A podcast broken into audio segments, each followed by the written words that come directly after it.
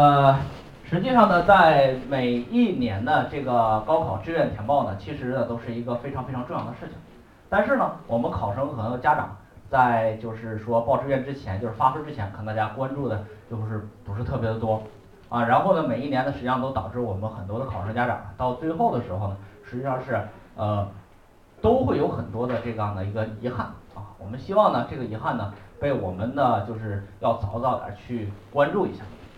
呃，这个我做志愿填报做了十年了啊，在这十年的过程当中呢，可以说见到过各种各样的同学。然后呢，我们发现呢，其实，在高考的这个过程当中啊，我经常一句话就是高考没有小事儿。然后呢，有好多的一些这个我们的一些家长也好，或者是一些社会上的朋友也好，经常问我这样一个问题，就是老师，这个志愿填报到底是什么？那么我们为志愿填报买单，我们到底买到的是什么？这个可能是我们家长和考生最关心的一个问题。然后呢，在如果大家买一个牙膏的话，大家觉得这个牙膏你为什么买它？因为它能帮你刷牙，它能够清洁你的牙齿，让你不生病，是这样吗？所以说，一个志愿填报真的好的志愿填报，它应该是什么呀？它应该是能够解决你实际问题的。如果这个志愿填报无法解决你实际问题的话，那你买它就没有任何的意义，能不能理解？就像牙膏一样。所以说我一直在思考一个问题：志愿填报到底是什么？是我们外面宣传的这种吗？志愿填报不亏分儿，难道是这样吗？但是大家最后大家会发现一个问题：越到最后拿到分数之后，越到最后，大家会发现填完志愿录取了之后，大家就会发现志愿填报不亏分，这本身其实就是一个什么问题？是一个假命题。为什么？如果不亏分，一定会带来另外一个结果是什么？专业调剂，是不是这个道理？那么这是你想要的吗？一个想上西南大学的同学，本来想学西南大学最好的师范专业，同学最后被迫着读了一个动物科学，这是他想要的吗？一个本来想到中国农业大学、九八五大学去读一个，比如说是这个非常好的他的工商管理，或者是说这个这个一些比较好的一些专业的话，最后被迫着去读一个，比如说种子科学，这是他想要的吗？那么到底志愿填报解决的是什么？实际上，我认为志愿填报解决的就俩字儿，哪两个字儿呢？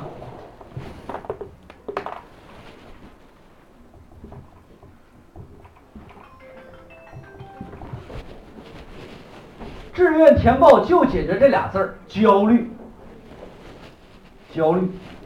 大家发现一个问题，发现什么呢？发现这段时间我们是不是变得生活的幸福感越来越低了？特别是到了高三之后，你会发现一个问题，发现好像你跟你的孩子之间的沟通变得越来越难了。然后你会发现你的你这个你这个你这个小闺女也好，小这个小伙子也好，他已经变得越来越不听话。然后你就会发现一个问题，发现什么？你在他的世界里越来越不重要了。你们之间的争吵变得越来越多了。然后你会发现你变得越来越无助了，你能够帮他的变得越来越少了。你对他的重要性变得越来越低了，让你感觉到很失落，这是不是焦虑？所以说，在过去的这十年当中，我一直在，因为我一直在做一个事情，就是我们高三同学的心理疏导，所以我见到的我们同学和考生、同学、考生以及我们的家长，实际上各种各样的问题都汇聚到一个问一个地方，其实就是啥？就是焦虑。焦虑，你想象一点。所以说，我认为呢，现在目前来说，我认为我们的高三家长实际上是在整个高三生态当中最弱势的一个群体。想想是不是这样？高三这个生态，这个生态当中的主要参与者，我认为有三方，哪三方？第一个是那个天天给你们找麻烦的那个小怪兽，就你们的孩子，他是整个高三过程当中最主要和最重要的核心人物。第二个是那个一考不同学一考不好就给你下各种危机的学校，他的代言人叫做班主任。第三个就是我们在座的各位，就是高三家长。然后你会发现在这个生态当中，由这三种人构成的生态当中，我们的同学一旦没考好，他可以把气发到家长身上，双方的出现了这些意见的分歧，同学有权利吵架的权利，家长没有啥回敬的权利。然后你才会发现另外一点，我们的高三的班主任变得越来越强势，甚至来讲对我们的家长颐指气使。但是我们家长有没有脾气啊？也有脾气，我们家长也有脾气。那我们家长这个脾气该怎么发呢？对着自己发，自己发点小脾气，自己跟自己发发脾气。所以说，大家发现，在高三生态当中，是我们家长是最弱势的，是不是？好，那我们现在家长很焦虑。大家知道一点，焦虑它是由两个东西构成的。第一个叫做表象，也就是说我们的症状。比如说，老师，我三天没睡好觉了，孩子没考好。老师，我现在觉得呢，很无助，希望别人能帮助我。老师，我们现在有没有别的好办法，快速能提高五十分？老师，如果这个样子考不到好学校，我们该怎么办？这个都是什么呀？表象。那么一个焦虑的另外一个东西就是什么呀？就是它的核心，也就是它的什么呢？起因。我们现在很多的家长陷于情绪当中，每一天呢都生活在一种个人的焦虑当中，就是每一天只想着如何改善你的表象，可是忘了，忘了什么？忘了这个焦虑到底是由什么原因导致的？我总结为这个焦虑由三个原因导致的。第一个原因叫什么呀？叫做对未来的不确定性，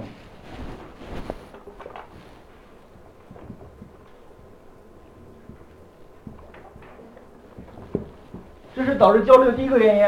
对未来的不确定性，学有教育呢？因为学有教育今年是第十一个年头，大家会发现我们十一年庆，第十一个年头，学有教育呢，一年三百六十五天只做一件事儿，就是高考试卷填报和学生的升学规划选择。所以说，在这十一年当中，我们的案例库每一年呢都有十万级左右的这样的案例。在这样的过程当中呢，在二零二零年，也就是去年十个年头的时候，我们对我们的高中的高三的家长进行了一次调研。在调研当中，反馈问题量最多的一个问题就是：老师，万一我们考不好，我们该上什么样的学校？大家就可以看到，这个问题已经成为我们家长最为关心的问题。大家就会发现，这是不是对未来不确定性的一种恐慌？是不是？所以说，就是因为有这种恐慌，大家会发现一个非常非常微妙的问题。比如说，同学就是一个小小的月考没有考好，或者是因为在考场上稍稍有一点什么呢失误，你就会发现你们的焦虑就开始无限的放大。为什么？就是因为大家对这个什么呀，未来的不确定性。老师，我们到底未来该学啥？老师，我们到底未来该去哪个学校？老师，我们未来该去什么样地方比较好？我们孩子到底是考研还是出国比较方比较好？老师，我们到底未来干什么？当老师好不好？其实都是对未来自己未来的不确定性。第二个导致焦虑的原因是什么呢？是比较。比较比较呢有两种，一种是什么？一种是对外比较，一种是对内比较。所谓的对外比较，就是我们大家经常会发现一个问题，发现什么呢？家长和考生最喜欢把自己和同学比，有没有？是不是非常的多？然后呢，你就会发现一个问题，什么问题呢？这个这是我们中国的传统文化，什么传统文化？在我们那个年代时候就有，是不是？我们小的时候一直都有一个永远也打不败的一人，这个人叫谁？别人家的孩子，是不是？从小到大就永远打不败他，为什么呢？哎，考不好，你看别人家孩子为什么考好？哎，我我我我我学习，你为什么不像别人家孩子那样努力？嗯，我我晚上十一点困，为什么别人家还能学十二点？啊，所以说你就会发现一个问题：不比较没焦虑，一比较就有焦虑了。还有一点就是啥？我们家长最喜欢说一个问题：为什么我们孩子现在高三了，不如他高二学习好？为什么我高我们孩子现在高三不如他高一学习好？我们孩子高一曾经考过全年级的前十，为什么现在已经到了第一百五十名？这是自己和自己在比较，这些都是焦虑的根源。焦虑的根源的第三个根源是什么呢？决策，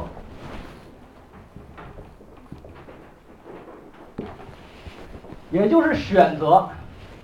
什么选择？老师，我们到底要不要上军校？老师，我们到底要不要？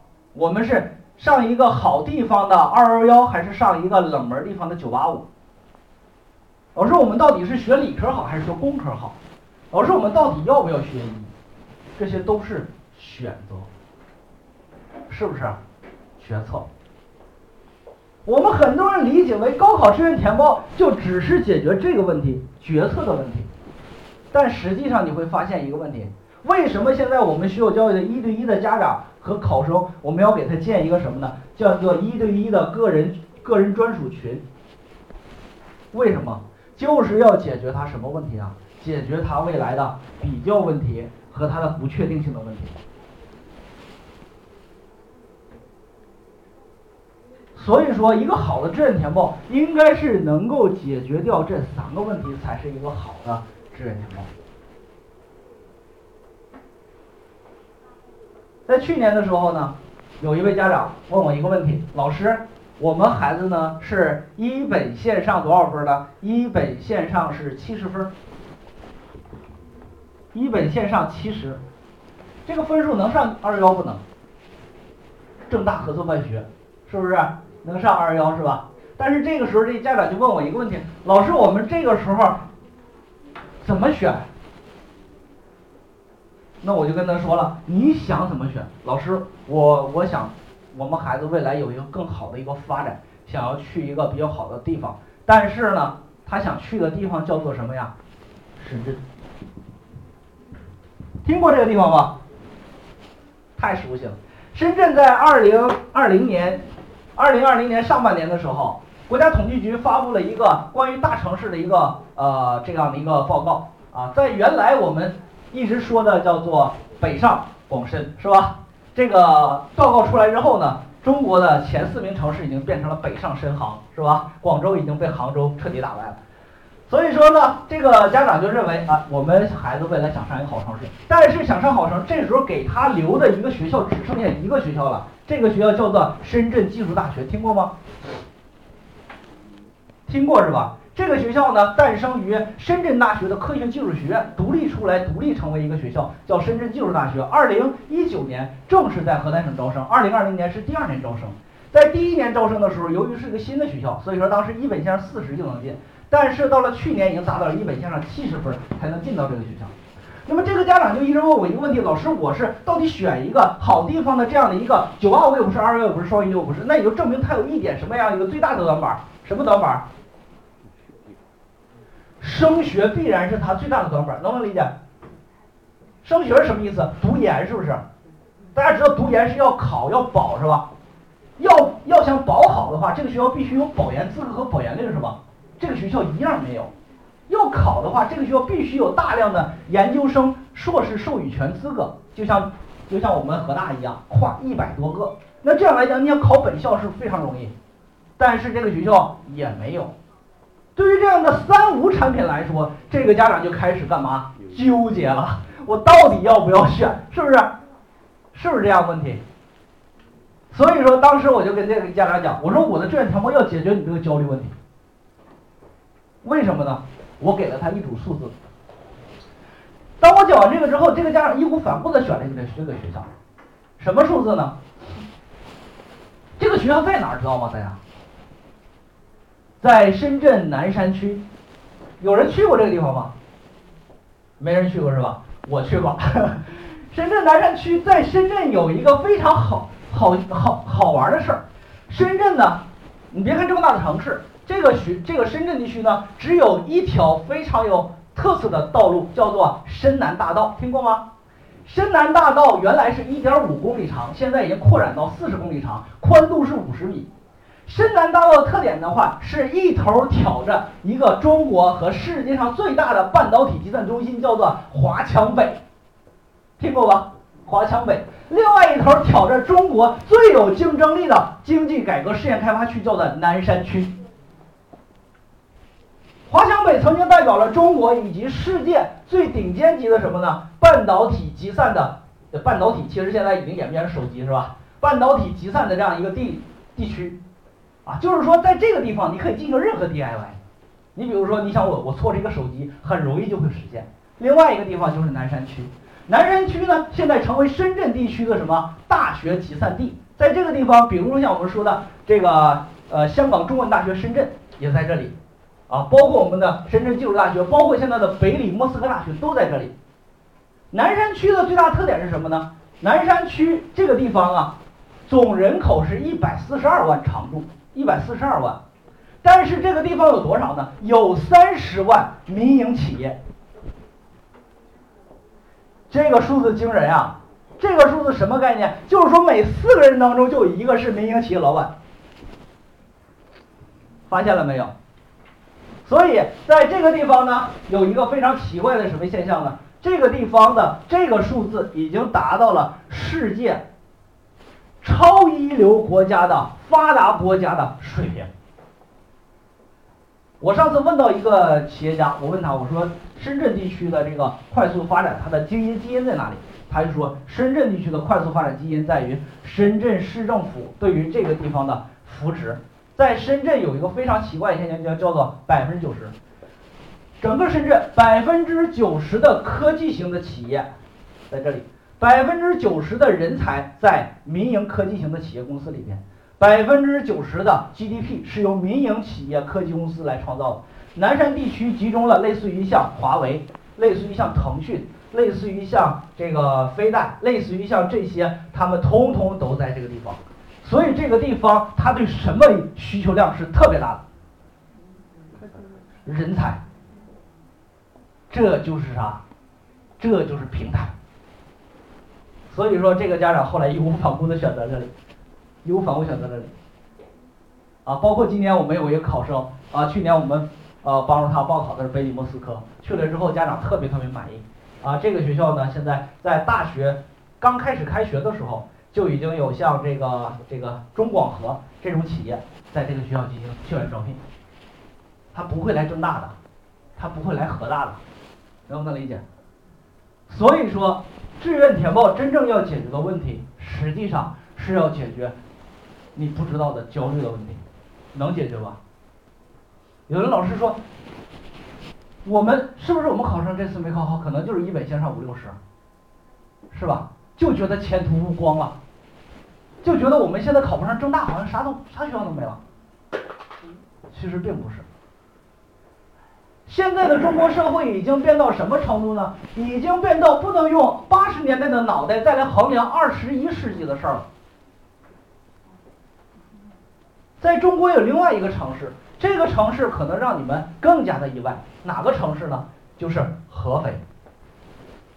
在目前来讲，中国在未来的建立了四个大的科学中心，其中北京、上海、深圳，这是前三个，第四个叫做合肥。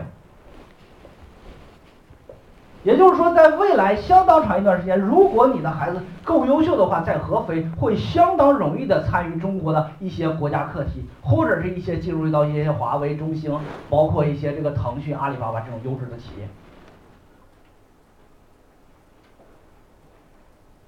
北京、上海、广州的学校不好考，合肥还难考吗？所以说，大家在整个过程当中，你就会发现啊，一个好的志愿填报老师，他绝不是那个只是会纸上谈兵的人，他更多的应该是要了解我们的考生需求、家长需求，以及我们国际以及我们中国未来的发展方向。不要张口闭口就人工智能，你知道人工智能是什么吗？你知不知道智能科学与工程这个专业现在没有硕士点儿？你知不知道智能科学与工程或者人工，你所谓的人工智能机器人，在哪个分数段以下就没有必要再选择了？为啥？因为这种专业对于基础设施要求太高了。但是郑大值不值得选呢？是不是郑州大学在二零二零年上半年的时候就已经完成了国家第七个超算中心的建立？听过吗？所以说，一个好的志愿填报老师，他是应该能解决这些问题的，而不是仅仅说啊这个学校实力很强四个字儿概括。好，让我们一起来看一下，我们如何去解决高考志愿填报的问题。呃，大家认识一下五行费啊。